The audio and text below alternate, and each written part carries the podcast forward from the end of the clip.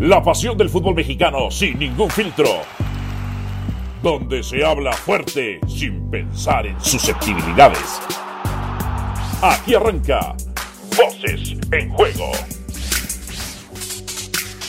Hola, ¿qué tal? Bienvenidos, capítulo número 39 de Voces en Juego. Hoy junto a Ricardo Push, quien les habla Dionisio Estrada, y por supuesto, todo tiene que ver con el tema de selección, de eliminatorias mundialistas, el tema de la CONCACAF y lo que está pasando con México, que, que sí, es de llamar la atención cómo en la era de Gerardo el Tata Martino, eh, la selección ha venido de más a menos y da la impresión que cuando uno piensa que, ah, no, el próximo partido mejora, el próximo partido mejora, resulta que no es así, es todo lo contrario. Ricardo Push, ¿Qué respuesta me puedes dar a esta caída futbolística de la selección mexicana, que por lo menos ahí lo tiene agarrado de pincitas eh, en lo que es este uno de los lugares directos rumbo a Qatar 2022? En el saludo, Ricardo. Igualmente, Dionisio, qué gusto coincidir contigo. Eh, pues sí, en efecto, ¿no? No puede haber otro tema que no sea el de la selección ahí se quedó con los mismos 18 puntos que Estados Unidos, pero el tema es que Panamá ya está ahí soplándole la nuca los dos y con posibilidades de pasarlo. Hay un partido fundamental el miércoles para eso y las sensaciones, la verdad es que no son buenas. A ver, yo creo que esta selección que tomó Martino para hablar del arranque y por qué parecía que iba bien y ahora parece estar tan mal, yo creo que ha sido más o menos lo mismo. Yo por lo menos lo noté así siempre y, me podría remontar a la época de Osorio.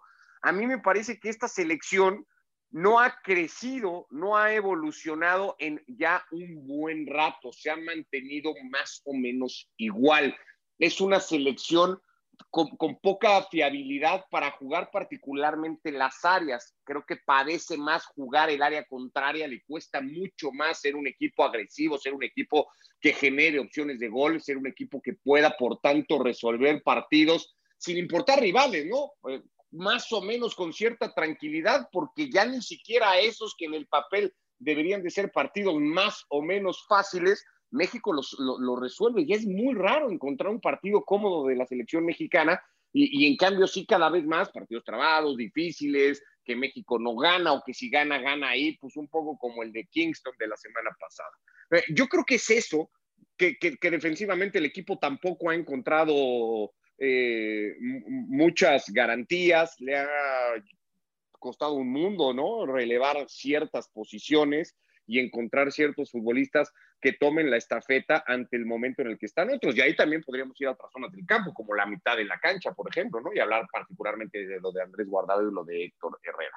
Por tanto, a mí me parece que cuando llega Martino, no es que el equipo anduviera muy bien, el equipo mantiene más o menos el nivel que ya tenía y ese nivel le da para seguir compitiendo eh, dentro de la zona, porque gana esa Copa Oro, no se nos puede olvidar cómo se gana esa Copa Oro, ¿eh? en una tanda de penaltis con Costa Rica, pidiendo la hora en una semifinal ante Haití y por la mínima contra Estados Unidos. Eh, o sea, no, no, se brilló en ningún momento la Copa Oro, se ganó y ya, como para no decir nada más, recoger la Copa y regresarse esa vez se había hecho alguna gira, ¿no? Se ganó un partido en Holanda que mucha gente ensalzó demasiado. Para mí el equipo no jugaba tampoco bien, le costaba muchísimo generar opciones como le sigue costando ahora. Dependía muchísimo de que Raúl Jiménez, que es su centro delantero, formara o, o ayudara en la elaboración de juego y se tirara atrás y tomara la pelota y él fuera un poco el que orquestara las jugadas de ataque porque no lo podían hacer ni Guardado, ni Herrera, ni cualquiera que jugara en el medio campo. Esos problemas los sigue teniendo México. El, el, el, asunto es que se han ido agravando porque pues pasó lo que pasó con Raúl, porque pasó lo que pasó en cuanto a las lesiones de Lozano, porque el nivel de Corona pues no, no hizo más que caerse dramáticamente desde hace mucho, porque los años no pasan en vano para Herrera y para Guardado, y así una tras otra y entonces pues lo que ha pasado es que eso combinado con el alza en el nivel de otras selecciones, particularmente de la zona, porque estamos metidos en la eliminatoria, pues han hecho que México esté hoy padeciendo el camino hacia Qatar y yo sinceramente no veo cómo vaya a cambiar eso. Mira, te, te puedo comprar el que la selección mexicana los jugadores de pronto se sobrevalora por parte de la afición y por parte de un sector de la prensa.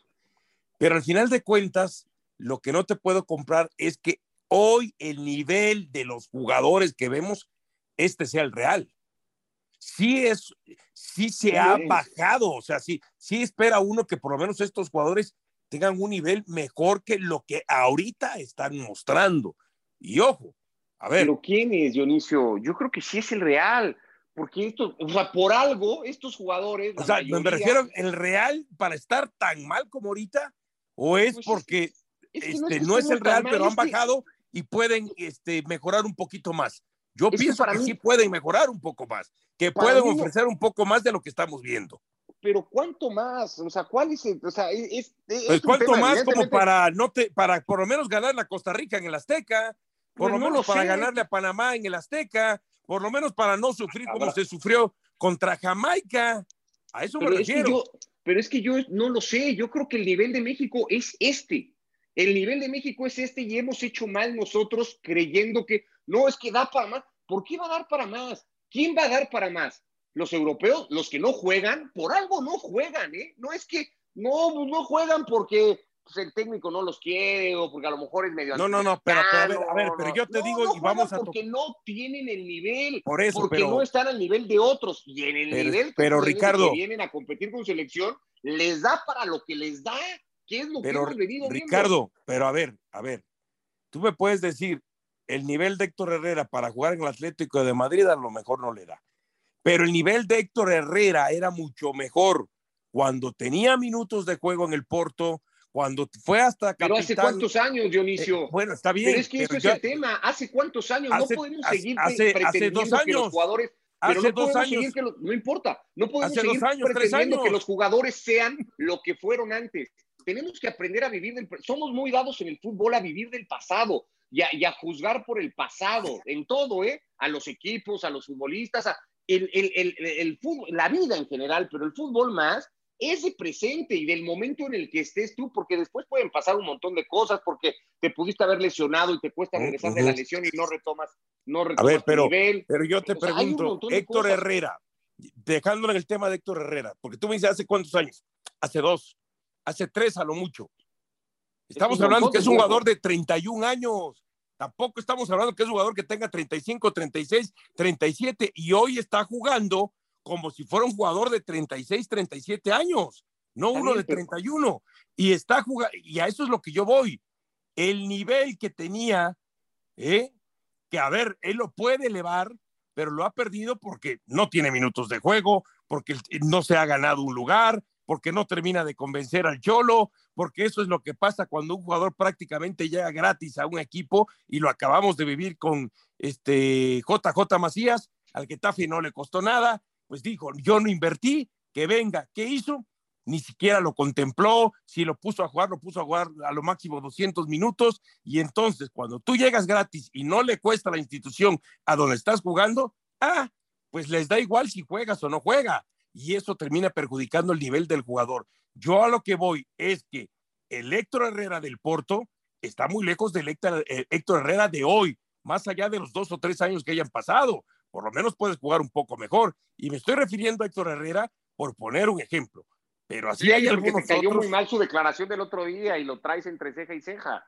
Leí tu bueno, porque a mí sí no me gusta, a mí sí no me gusta que ellos son los que tienen que hacer pesar la cancha.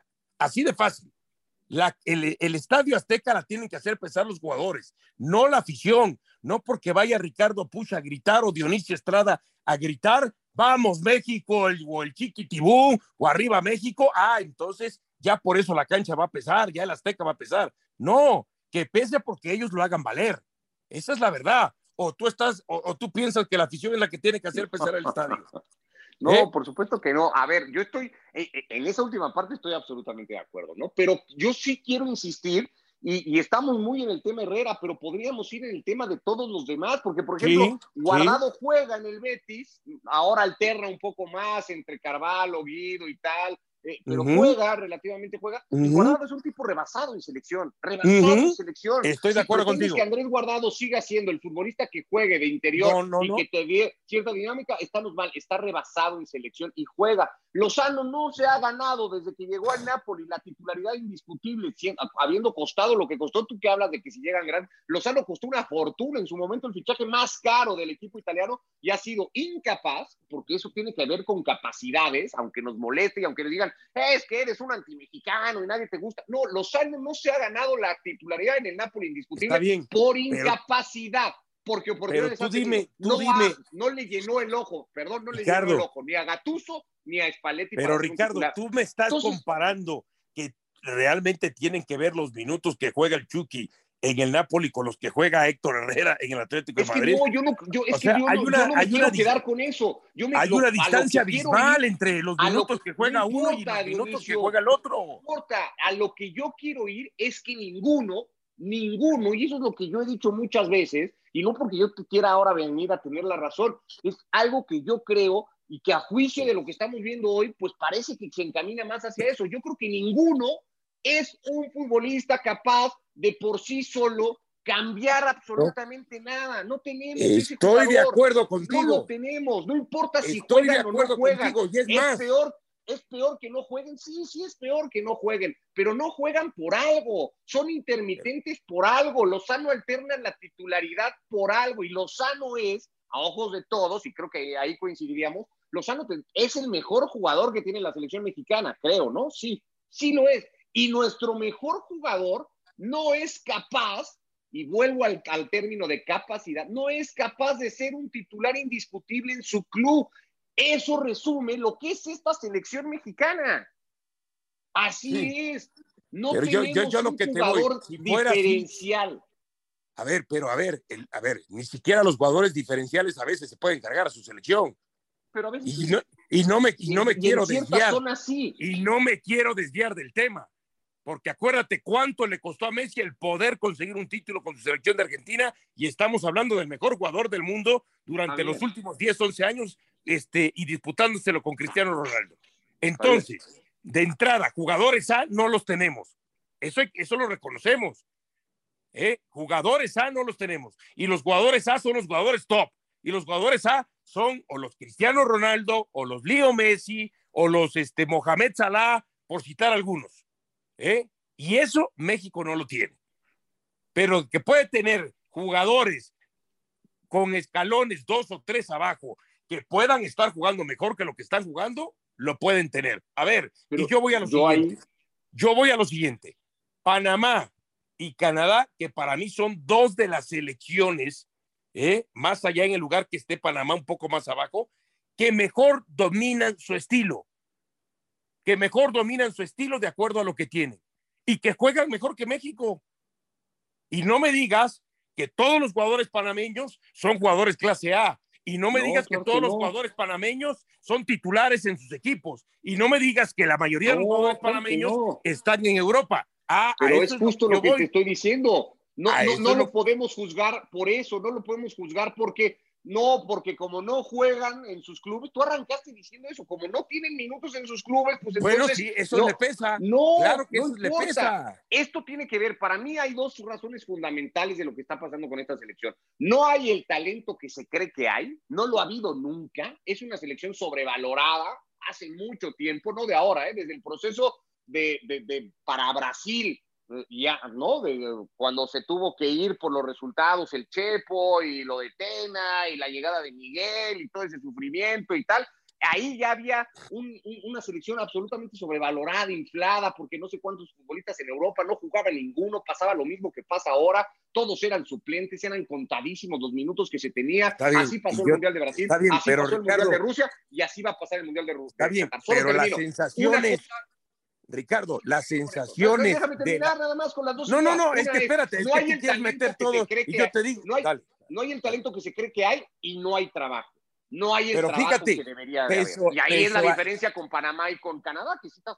pero pese a no haber ese talento que tú crees que se sobrevalora, las sensaciones de la selección del 2014 son mejores que lo que estamos viendo ahorita. Y a eso es lo que yo voy. Bien, pero dejemos de vivir no, no, sensaciones. No, no, no, no, está bien, pero no, no, no es que no, me hables de pretender avanzar como se Pero es que da igual, porque te quedas con cosas muy chicas, Dionisio. No podemos pretender avanzar como, como selección. No, no, no, yo lo que te digo es que esa selección jugaba mejor que la de hoy. Entonces no me puedes decir, no, me puedes decir que, no se puede jugar mejor, aunque no se tenga el talento pero había otros jugadores, pero había otros jugadores, pero había otro entrenador, había otra manera. Pero si ahorita me estás diciendo que desde el 2014 está sobrevalorada. Porque está sobrevalorada, porque este discurso de no, la mejor generación en la historia. Yo lo que ¿Desde se puede jugar mejor pese a esa mejor, sobrevaloración. La mejor generación en la historia se tuvo que ir a jugar un repechaje a Nueva Zelanda, eliminándose en CONCACAF.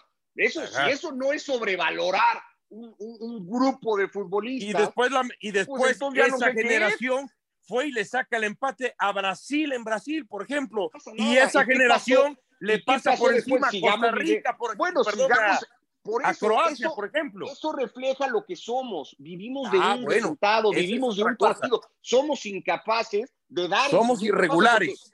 Porque, si, no, ni siquiera eso. Vuelvo al tema de que somos incapaces de ser regulares, somos incapaces de llegar y de decir, a ver, señores, ya estamos aquí, en este nivel estamos. Pretendemos seguir viviendo de resultados con todo y que presumimos estadísticas que no presume ninguna selección en el mundo, a Brasil nada más junto con nosotros, ¿no? Haber avanzado consecutivamente desde el Mundial del 94, por lo menos a fase de eliminación directa, no lo tiene ninguna selección en el mundo. Llámese como se llame, más que Brasil. Yo lo que te...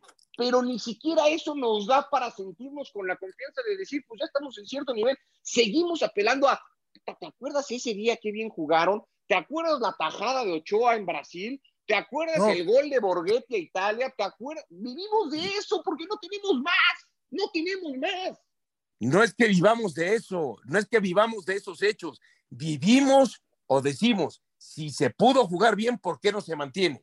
Pero porque no es lo mismo, Dionisio. No podemos ah, bueno, ah, porque se jugó entonces ahí es trabajo. Pero me estás hablando de 2014, estamos en 2022, ocho años después. No podemos pretender que es como se jugó bien en 2014, se juegue para eso tiene que haber continuidad, para eso tiene que haber, tiene que haber algo que se llama regularidad. Este, eso no lo tiene. y México no lo tiene. Bueno, eso es a lo que yo voy. Eso es a lo que yo voy. pero, más, pero más allá de lo que tú dices, es que el nivel real es este, no. No estoy diciendo que es un nivel mucho más arriba, pero sí es algo más arriba de lo que hoy se muestra. No, pero eso es lo que tú crees o lo que tú quisieras. No, ¿cuántos partidos llevamos así? ¿Cuántos? Si fuera uno, si fueran dos, dirías, bueno, pues tuvieron un par de malos partidos, este no es el yo te voy a decir, Este es el nivel hoy, presente hoy. Yo te voy a este decir. es el nivel de la selección. Yo te voy a decir, para mí no es el nivel, pero a ver, ¿Hay responsabilidad y culpa del Tata? Sí, porque él es el que porque él es el que convoca y él es el que arma las alineaciones. ¿Hay responsabilidad y culpa de los jugadores? También, por supuesto, y mucha, porque mucha gente le quiere quitar la responsabilidad a los jugadores y no, como dices, y te lo compro, muchos de los jugadores no han sido capaces de ganarse minutos de juego de Europa y los que aparentemente se lo pueden ganar, ¿eh? tampoco están al nivel. Ni el Chucky Lozano, ni Corona, y lamentablemente, pues hasta las lesiones de Raúl Jiménez han perjudicado. Porque aún así, aunque el propio Araujo tenga minutos con el Celta, da la impresión que no crece. Está estancado. Hay otros que se han hecho comodinos ¿eh? y se han hecho viejos, como el Chaca Rodríguez y como el propio este, Gallardo. Pero volvemos a lo mismo. El que Herrera esté en la selección no es culpa de Herrera, es culpa del Tata. Y además, te voy a decir, donde sí ha fallado el Tata es que le ha faltado valor, tiene miedo. Mientras Greg Belharter ha debutado a 27, 28 jugadores ¿eh? y que le ha dado este, eh, eh, una renovación a esta selección de Estados Unidos al margen de los que están en Europa, acá les da miedo y por eso siguen prefiriendo jugar con los Guardado y con los Héctor Herrera y con algunos otros más. Porque les da miedo poner a las nuevas generaciones. A ver, yo vamos por partes. Creo que sí, que esta selección necesita renovarse. Yo creo que en algún momento, sin defender a Martino, yo acabo de decir que a esta selección le faltan dos cosas muy generales, ¿no? Podemos luego ir haciendo eh, más detalle y más análisis de cada uno. No tiene tanto talento y le falta mucho trabajo Gerardo Martino ha dejado claro que se casó con un esquema que no le ha dado variantes a su equipo, que, le faltan muchos recursos, que no le da herramientas a los futbolistas para poder resolver partidos, sigue apostando a lo mismo, es un equipo plano. Y los equipos planos son responsabilidad de su entrenador. Martino no ha podido hacer. Ya dejemos eso de que no, pues es que en las elecciones se trabaja poco y hay poco tiempo para entrenar y todas las elecciones dependen hasta cierto punto de las individualidades. Sí, pero todas las elecciones, todas, hasta las que sufren lo mismo en el mundo, tienen ciertos momentos y, y, y, les identificas y les encuentras ciertos eh, ¿no? momentos de trabajo, de, que, que, que, esta selección no tiene ciertos automatismos, que esta selección no tiene. Cuesta mucho trabajo encontrárselos a la selección mexicana porque es eso, plano. Y ahí hay una responsabilidad directa de Martino. En la elección de futbolistas igualmente, en, en, cómo dispone de cada once igualmente. Creo, como un beneficio de la duda al Tata, que ha tratado poco, pero ha tratado de probar y que también, y eso vuelve a tener que ver con el talento, que ha habido jugadores que no han dado el do de pecho en selección cuando los han tratado de poner. Y para volver a hablar de las posiciones contra el que tú estás hoy aquí eh, ensañado, que es Herrera, y lo mismo guardado, pues podemos hablar porque ya se jugó una Copa Oro con Charlie Rodríguez y con el Guti. No pasó nada con ellos. Ya se probó a Jonathan Dos Santos. No pasó nada. Ya se le ha dado minutos a Romo cuando Romo venía de ser aquel Romo de Cruz Azul. No hablo del Romo de hoy, ¿eh? el Romo de Cruz Azul, campeón, el mejor futbolista de la liga. Romo en selección. No pasó nada con él. Jugó el partido de, en esta eliminatoria de titular en el Cuscatlán. Uno de los peores, más allá de que se haya ganado, de los peores que jugó México en funcionamiento. Un partido infumable el que jugó el equipo de Martino. Y ahí estuvo Romo. No pasó nada con Orbelín, ahora en el Celta y en Europa y tal, y peleando minutos en el equipo de Coudet. No ha pasado nada con Orbelín en selección, es un futbolista intermitente, como lo puede ser Corona, como lo es lamentablemente el Chucky al día de hoy, como lo es Alexis cuando lo ponen. Sí, resolvió el partido en Kingston el otro día, sí, porque hay un golpe de calidad que al final del día México le va a terminar alcanzando en, en muchos de los partidos que juegue, sobre todo en la zona. Sí, cuando México cambia, ayer le volvió a pasar un poco, cuando México cambia en el partido al, minuto 70, 75 y entran jugadores frescos con cierto nombre, dices, bueno, lo más probable es que lo termine resolviendo, como ya había pasado el jueves en Jamaica. Lo que pasa es que ya no siempre va a pasar porque por más que haya cierto golpe de calidad que te pueda diferenciar de otros, pues al final en los partidos ya México los tiene tan igualados que no le va a dar para resolverlos todos. Yo por eso creo que tiene que ver con eso, con el talento, y dejemos de pensar, no, ahorita me hablabas de Araujo, es que Araujo no evoluciona. Araujo es lo que es, este es Néstor Araujo, como, ¿por qué vamos a creer que Araujo, que ya tiene no sé cuántos años jugando en Europa, todavía tiene un punto de crecimiento? No, no lo tiene. Araujo es esto, el Chaca es esto, Herrera es lo que es hoy, Guardado es lo que es hoy, Corona es este futbolista. Eh, estos son, tenemos que vivir del presente. Bien, entonces con algunos sí hay puntos de crecimiento y con otros no. Pero con, con al, y, hay... y con, no, no, no, porque tú me dices, no, dejemos de creer que hay puntos de crecimiento, ok. Ah, pero entonces cuando te conviene, entonces decimos, ah, y este es el nivel de Herrera. Cuando Herrera puede tener un punto de crecimiento todavía más si estuviera en una mejor condición fútbol, futbolística y física. Tenemos que ir a la pausa, tenemos que ir a la pausa, tenemos que ir a la pausa. Eh, tú dices que yo estoy ensañado con Herrera y con Andrés Guardado, pero tú estás ensañado con toda la selección. Vamos a la pausa y regresamos.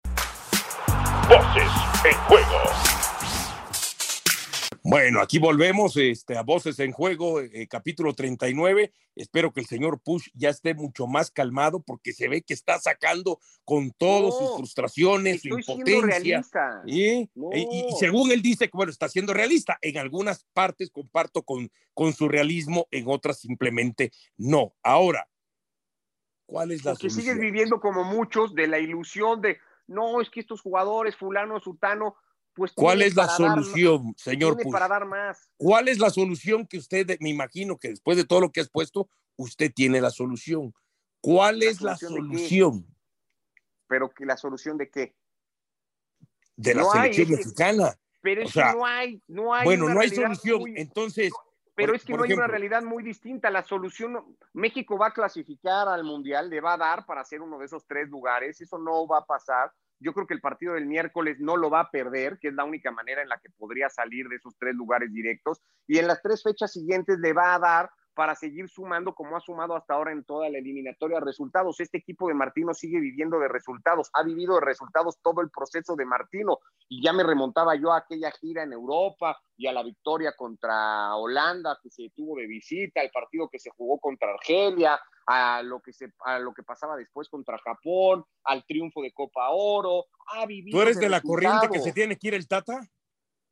Yo soy de la corriente de que el Tata, al Tata se le tendría que exigir mucho más. Yo no creo que lo vayan a echar. Yo no sé si se tendría que ir o no al día de hoy. A mí no me gusta. Para mí el Tata se ha quedado muy corto. El equipo no juega bien. Y sobre todo lo que decía antes, es un equipo plano, es un equipo sin recursos, es un equipo al que le falta mucho trabajo. Al margen del talento, seguiré pensando siempre lo mismo. ¿Tú sí crees que hay un técnico en el mundo que pueda hacer mejores eh, las cosas que, que puede trabajar más y ante la y lo que pasa con las selecciones que no tienen tanto talento es que tienen que trabajar más y tienen que y a eso voy si tú me dices que no tienen talento entonces para qué trabajan más si de acuerdo a lo que tú dices es ese es el nivel y así trabaja es como aquel es como aquel que es machetero no, es aquel como que es machetero, estudia y estudia, pero saca cinco en la escuela. No, porque tú antes saca de la pausa cinco en la escuela. No, tú antes de la pausa me diste el ejemplo y está Panamá. Panamá no es una selección a la que le, le, sobre el talento, no es eh, individualmente una selección mejor ni que México, ni que Estados Unidos, ni que Canadá probablemente. No sé ni siquiera si es mejor que Costa Rica en individualidades. No tiene un Keylor Navas o no tiene.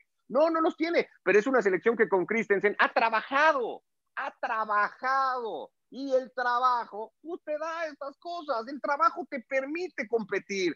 Y así hay otros ejemplos, y así hay otras selecciones. Ecuador no es hoy la tercera mejor selección que tiene Conmebol, y sin embargo está clasificada directo a la Copa del Mundo y muy cerca de poder ir a Qatar. Y casi estoy seguro que va a ir a Qatar. Ha trabajado Ecuador, ha encontrado manera de competir ante otro tipo de selecciones que probablemente sean mejores. A mí lo que me pasa con esta selección mexicana es que ante esa falta de talento, si estás viendo que esas individualidades por las que tú apuestas no te están resolviendo, no te están dando lo que, te, lo que tú crees que, porque yo no, pero él sí, y muchos como tú también, lo que ustedes creen que deberían de dar, pues entonces trabaja, entonces dale recursos, entonces ayúdalos a que con un sistema de juego se pueda hacer mejor. Y eso no está pasando, ni una cosa ni la otra. Por eso creo, cuando tú me preguntas qué puede suceder, yo creo que va a suceder poco, porque yo creo, aunque yo no, si yo tomara la decisión, sí, probablemente prescindiría de Martino. Como no la voy a tomar yo,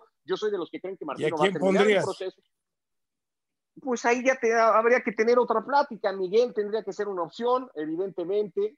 Eh, yo pensaría en otros, eh, no descartaría a, Mohamed, que en su momento también había sonado como otra posibilidad, y después estudiaría a ver qué hay en el mercado, qué puedo encontrar también, no solo de acá, ¿no? Por la premura, casi te tendrías que enfocar mucho al medio local, pero pues en una de esas podrías voltear hacia afuera y ver más o menos qué hay, o sea, no sé, habría que ver los tiempos y cuánto tienes y qué pretendes hacer también. Esa es una, una parte importantísima que nunca se considera. Tú si fueras hoy el presidente de la federación, a las, al ratito estarías echando ya al técnico. Esa es. Al ratito, al ratito no, porque hay un partido el miércoles, al ratito no. Al ratito, al ratito, Pasaría ese partido del miércoles. Eh, pensando, insisto, en que no se va a perder, en que te va a dar a, para estar ahí, faltando tres partidos más, nada más, una, una única última ventana para poder asegurar tu clasificación. Y después me sentaría y diría, bueno, a ver qué tenemos, qué hay, qué, qué materia prima tenemos, con quiénes contamos, en qué momento están presentes, dejemos de pensar en, en lo que pueden dar, en qué momento están presentes, qué hay, y con eso que hay, quién es la mejor opción. Yo creo que hoy Gerardo Martino está cada vez más rebasado. Ayer tiene dos o tres momentos en, los que lo toman en el partido y el gesto de Martino, pues es de... la materia prima, dices tú, es sentarse y ver qué materia prima tiene. La materia prima es la misma. Entonces no me vengas con que hay que ver qué la materia, prima, no es la misma porque qué materia prima tenemos. No, no, no, no. Lo que tienes que seleccionar sí es, a ver, esta materia prima que tenemos, esta no está en mejor momento, va para afuera. Esta sí está en buen momento, vengan para acá. Esta se quedó corta de talento, va para afuera. Pero no, cuando yo hablo, no importa, cuando yo hablo de materia prima, cuando yo hablo de que el que tome una próxima decisión tendrá que ver qué hay, qué viene, tal, es sentarse y revisar y agarrar con, con las sub-20, las sub-17, es decir, bueno, ¿cómo venimos? ¿Qué tenemos? ¿Dónde vamos a dónde creemos y dónde estamos viendo hoy que tenemos fortalezas? ¿no? Sí, nada más que la sub-17 y la sub-20 ahorita, ahorita eso no, no, estamos hablando de la mayor y tienes que resolver el problema de la eliminatoria ahorita. Ahorita tienes que resolver el problema de la eliminatoria. no pensando en sub-17, sub-20. La eliminatoria no va a terminar por ser un problema. Más allá de esto que tenemos nosotros y que nos rasguemos vestiduras y sí, un partido como el de ayer no nos gusta y tal. Yo sigo pensando que México va a ir al Mundial, eso no tengo la menor duda. Entonces, en términos generales y para la visión que se tiene, la eliminatoria no va a ser un problema porque se va a ir como se fue en 2014, ¿eh? teniendo que ir a Nueva Zelanda. Y luego todo el mundo dice, no, pero mira qué super mundial se hizo. Debatible igualmente, porque tampoco es que haya pasado mucho más que, que, lo que ya había pasado antes, aunque tú sí dices, no, qué buenas sensaciones dejó ese equipo. Bueno, pues bien, ¿no? Quedémonos con las sensaciones. cuando me refiero a buenas sensaciones, jugaba bien. dejemos, dejemos la no importa, ¿y qué pasó? Valió madre ¿eh? que jugara bien. ¿Qué pasó? ¿A dónde lo echaron? ¿En qué instancia lo eliminaron? ¿Cómo perdió el partido? Un partido Pero mientras mejor juegue, mientras mejor juegues, más facilidades tendrás de ganar. si ayer México juega bien y el jueves juega bien y el próximo miércoles juega bien, lo más seguro es que hoy ni siquiera estaríamos hablando de que está en la situación que está. En la medida que tú juegues bien y mejor, te acercas más a las posibilidades de ganar. pero no siempre te lo garantiza y hay un Ah, no, no, no, es que no hay nada garantizado no hay nada garantizado en la vida. No importa, hay equipos que juegan muy bien, como el de Pep Guardiola, y tiene años que no puede ganar la Champions. Por eso te digo, no, no años, la, su, su, su, vida entera. Pero bueno, eh, yo por eso no me quiero quedar con la inmediatez de, de, de, solamente resolver la eliminatoria. Me estás preguntando qué es lo que para mí lo que se tendría que hacer. Lo que se tendría que hacer es esto, una, una evaluación completa de lo que hay, de lo que viene, de lo que se pretende y entonces sí tomar una decisión con base en eso, ¿no? Y decir, ok, pues bueno, yo creo que la apuesta tendría que ir por acá, asumiendo las consecuencias que tenga que ser. Yo creo que tenemos que renovar a la selección, yo creo que tenemos que empezar a jugar con futbolistas de tal edad, yo creo que jugadores a partir de los, por poner un número, ¿no? De los 31, 32, no pueden estar en selección. Eh, habrá alguna excepción extraordinaria, así, de un futbolista hoy no lo hay, pero bueno, que a lo mejor la rompa a esa edad, bueno, pues entonces lo consideraremos, pero por regla general, a partir de tal edad, tenemos que tener, apostar a hacer una selección más dinámica, más de esfuerzo, más de correr, más de meter todos, más de... O sea, eso, esos, esos análisis... Y dentro de esa, dentro de eso que estás diciendo, a ver, la selección en estos últimos dos partidos está jugando como las elecciones de los años 50, 60, a esa velocidad, a ese ritmo. Ritmo semilento, ritmo que duerme, ritmo, ritmo que aburre, toca la pelota mucho de manera lateral. Sí, ¿eh? Entonces sí debe imprimir Martino o el técnico que pueda estar en algún momento una un mayor dinamismo, una mayor velocidad, porque lo de que mostrado de la selección realmente estoy viendo una selección de los años 50, a ese ritmo que jugaban. Estamos hablando 70 años atrás. Pero eso, eso tiene que ver con las dos cosas. Eso tiene que ver con, y, lo, lo, vuelvo a repetir, ¿no?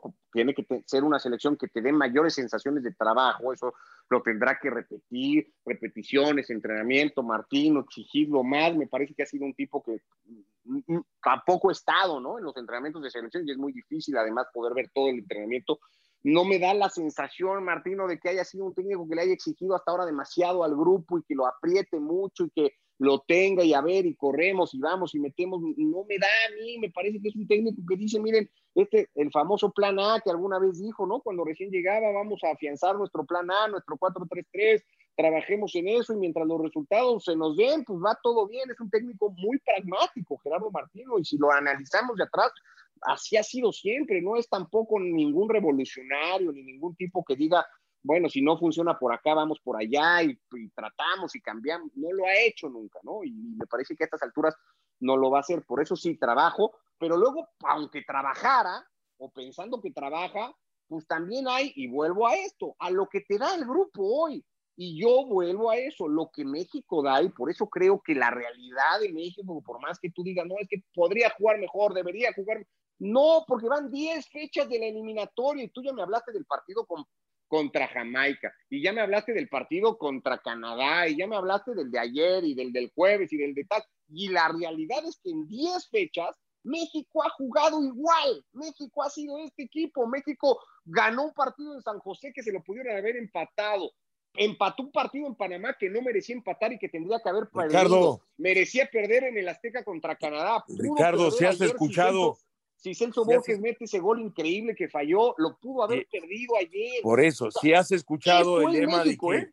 si haces lo mismo, tendrás los mismos resultados. Mientras se sigan convocando a la mayoría de los mismos jugadores y mientras el técnico siga sosteniendo su sistema táctico, ¿eh? que es insostenible, los resultados serán los mismos. ¿Que se pueden conseguir otras cosas? Sí, pero hay que cambiar, hay que atreverse a cambiar, hay que dejar de tener miedo. Pese a todo, tú eres de los que hoy echarían a Martino. Yo soy de los que pienso que sería un despropósito echarlo en estos momentos. Soy de los que pienso que aunque Martino tiene su culpabilidad y responsabilidad, en este momento hay más jugadores que tienen mucha más responsabilidad y culpa que Gerardo Martino. Nos tenemos que ir, Ricardo. Bueno, gracias, señor Push. Estamos en contacto. Hasta la próxima. Aquí termina Voces en Juego. Nos escuchamos de nuevo para repartir más verdades del fútbol mexicano.